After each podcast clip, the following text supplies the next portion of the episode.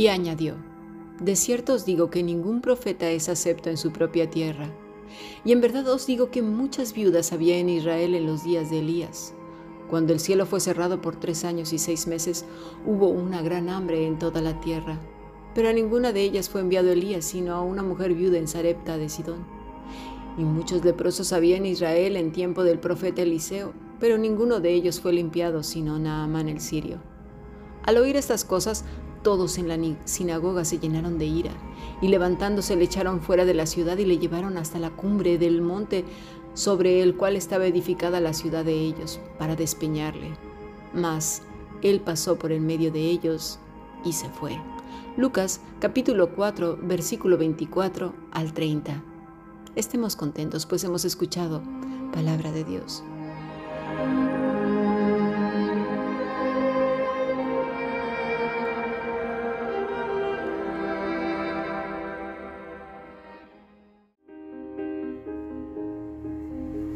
La Fundación Bíblica te invita a participar tanto de esta aula internacional hoy apegados a él, como sus cursos online en mol.fundacionbiblica.com.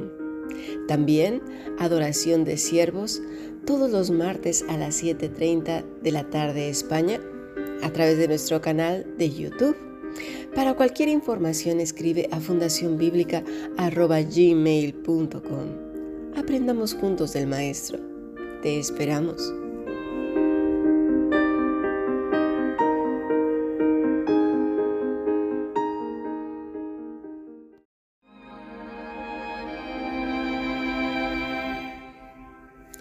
Estamos pues continuando con nuestro estudio del Evangelio de Lucas. Ciertamente hemos estado hablando y estudiando mucho de temas bastante espinosos para muchas personas, pero Qué bueno que en estos últimos tiempos en que el Señor está al llegar, la era empiece a limpiarse y que nosotros podamos hacer un examen de nuestro corazón, saber las motivaciones, lo que nos mueve, ¿verdad? Si es el Espíritu de Dios o quién. Al estar preparando este estudio, analizando lo que la gente le da tanta importancia y por lo cual combaten unos con otros, combatimos, ¿verdad? Y hay contención en el corazón. Ya se ha explicado qué quiso decir Santiago cuando dice que hay contención en el corazón. Esta palabra quiere decir facción y facción quiere decir en nuestro idioma bando de gente que se separa de un grupo por no estar de acuerdo con sus ideas y se opone a ellas de modo violento. La lucha, entonces, no es porque Cristo sea glorificado con vidas piadosas, no, no, no. La lucha no es porque el Evangelio sea conocido y aprendido, ¿verdad? tal y como el Señor eh, lo enseñó con su propia vida. La lucha no es porque en nuestras vidas sea evidente el fruto del Espíritu Santo, ¿no? No, lucha uno con otro para que, a ver quién está más apegado a Cristo y, y el fruto del Espíritu sea más evidente. No, que va son más bien por cuestiones de creencias personales, de doctrinas mal aprendidas, porque la fuente son otras ovejas torpes. Porque por muy reconocidas y prominentes y por, digo, me refiero a estas ovejas torpes, eh, gente, ¿sí? teólogos, quien sea, que digan, bueno, es que lo conocen centenares de millones, de millones, multiplicadas por millones y millones de personas y aplaudidas casi, casi desde Adán y Eva hasta nuestra fecha. Y por eso ya les damos la importancia. Oh, pero mira, eso no quiere decir que estén bien. ¿Sí? Si, es, si así fuera, y el que tiene más millones de millones de millones de gentes es el diablo. Es el que más sabe de todo y sus demonios, los que tienen más likes, ¿verdad? Y seguidores. Son los principados de las tinieblas y entre ellos están, sin lugar a duda, los religiosos a los cuales el Señor les llama cizaña. Vamos a leer qué dice Mateo 13:24 en adelante. Les refirió otra parábola diciendo, el reino de los cielos es semejante a un hombre que sembró buena semilla en su campo. Pero mientras dormían los hombres, vino su enemigo y sembró cizaña, entre el trigo y se fue. Y cuando salió la hierba y dio fruto, entonces apareció también la cizaña. Vinieron entonces los siervos del padre de familia y le dijeron, Señor, ¿no sembraste buena semilla en tu campo? ¿Dónde pues tiene esta cizaña? Él les dijo, un enemigo ha hecho esto. Los siervos le dijeron, ¿quieres pues que vayamos y la arranquemos? Él dijo, no, no sea que al arrancar la cizaña arranquéis también con ella el trigo. Dejad crecer juntamente lo uno y lo otro hasta la siega. Y al tiempo de la siega yo diré a los segadores, recoged primero la cizaña y atadla en manojos para quemarla, pero recoger el trigo en mi granero. Veamos qué dice el texto del uno y del otro. Porque tenemos también la fuerte tendencia a llamarnos, pues obviamente buena semilla, ¿quién se va a decir que es una cizaña? Pero igual y estamos del otro lado. Y eso es lo que pica, lo que duele. Pero más vale que lo veamos ahora, ¿no? antes de que venga el tiempo en que ya no haya nada que hacer. Gracias a Dios por su palabra, por su corrección, porque nos limpia todos los días. Así pues, como justamente en la lección de ayer, nuestra pregunta al iniciar cualquier cosa que atente contra la vida, integridad y salud de una persona o del grupo, tendríamos que preguntarnos con qué autoridad lo hacemos. Incluso fíjate, para disciplinar a nuestros hijos y a nuestros semejantes, los que tenemos por debajo nuestro en el trabajo incluso, ¿no? Porque a veces lo hacemos por imposición, por rabia, por frustración y no necesariamente porque el Señor nos esté guiando. A veces es nuestra religiosidad misma y le ponemos ahí el Señor de Dios. Debemos de ser más cuidadosos al decir que venimos de parte de Dios. Y no es así, no vaya a ser que los demonios nos den un palizón como en el caso que se menciona en Hechos. Pero bueno, vamos a avanzar. El reino de los cielos es semejante a un hombre que habiendo sembrado, dice el texto, excelente semilla. Esa es la traducción, ahora lo vamos a ver. El que siembra, ¿quién es? El Señor. Y las semillas somos sus hijos. Ahora bien, aquí viene nuestro autoexamen. ¿Somos nosotros la excelente semilla? Bueno, la palabra es para buena semilla kalos, que quiere decir que es buena, excelente. Denota rectitud, honradamente, honroso, valioso, virtuoso, por apariencia, uso intrínseco, es decir, desde dentro la persona, esa semilla es buena, excelente, recta, honrosa, valioso, virtuoso. He ahí la primera pregunta, ¿encajo bien con eso? quizás no esté tan apegado al Señor, apegada al Señor. Es así que los hijos de Dios, que aquí son comparados con semillas, son excelentes, rectos, que tienen vidas honrosas, valiosas, virtuosas en todo su ser, desde dentro y se proyecta hacia afuera. Eso les confiere entonces autoridad, porque el que la siembra, riega, cuida quién es, es el mismo Dios, es decir, Cristo, que es la vid verdadera del cual todos sus hijos nos nutrimos. Ahora bien, vamos con la semilla. La palabra te sonará muy conocida. Es sperma, con S al principio. De ahí la palabra que nosotros conocemos como esperma. Y sabemos que ese esperma trae genes, ¿verdad?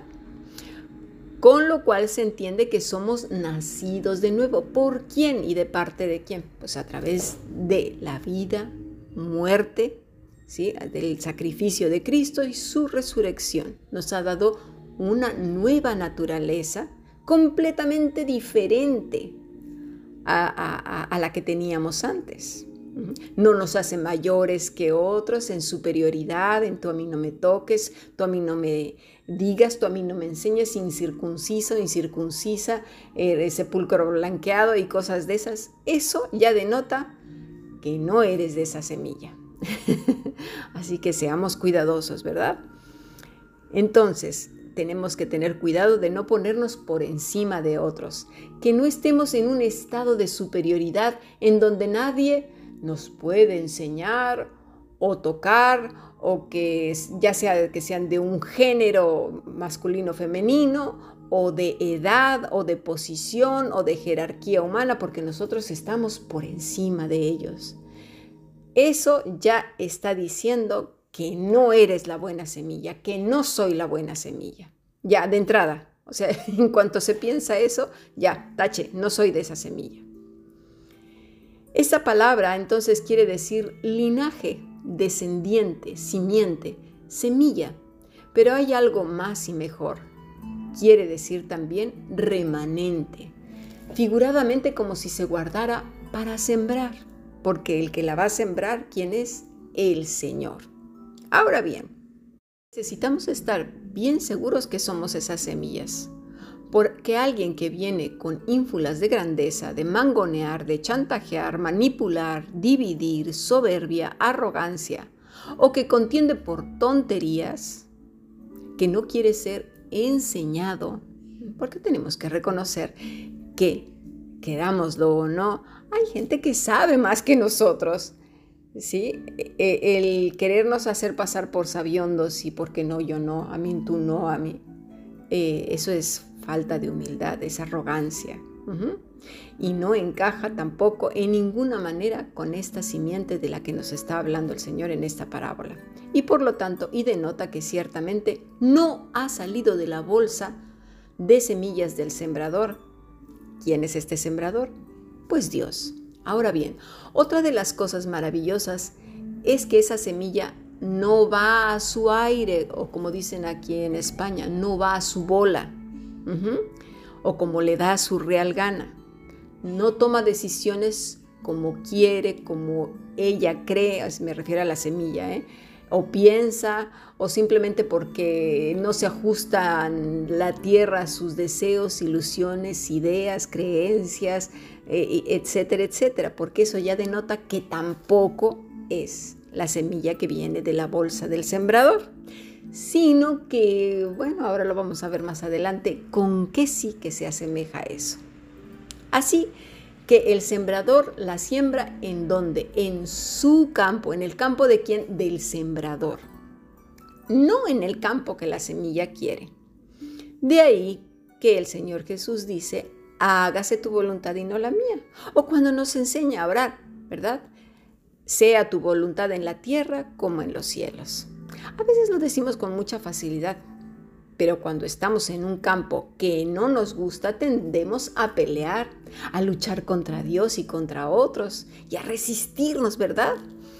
Y mira que no me estoy refiriendo a lugares de culto donde claramente sus prioridades son seducir a la gente para que sean esclavos de hombres, sacarles el dinero, manipularlos con tradiciones y cuestiones religiosas, incluyendo ritos y prohibiciones absurdas, cuestiones de velos, no velos, siéntate, párate, híncate.